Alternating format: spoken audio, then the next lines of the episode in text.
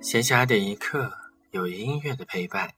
这里是荔枝 FM 四八一六八白谈的片刻，欢迎大家的收听。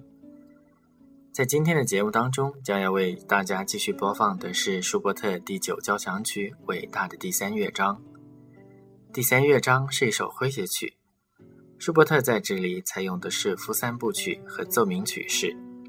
第三乐章也是我个人比较偏爱的部分。因为它的中部是一首非常优美动听的兰德勒舞曲，听过之后会觉得舒伯特确实是一位灵感奔涌的旋律大师。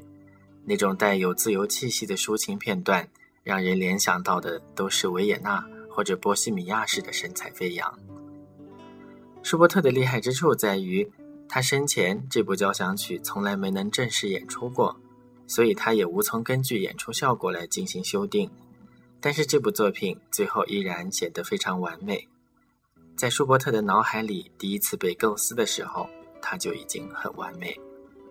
下面就请大家一起来听舒伯特的第九交响曲伟大的第三乐章。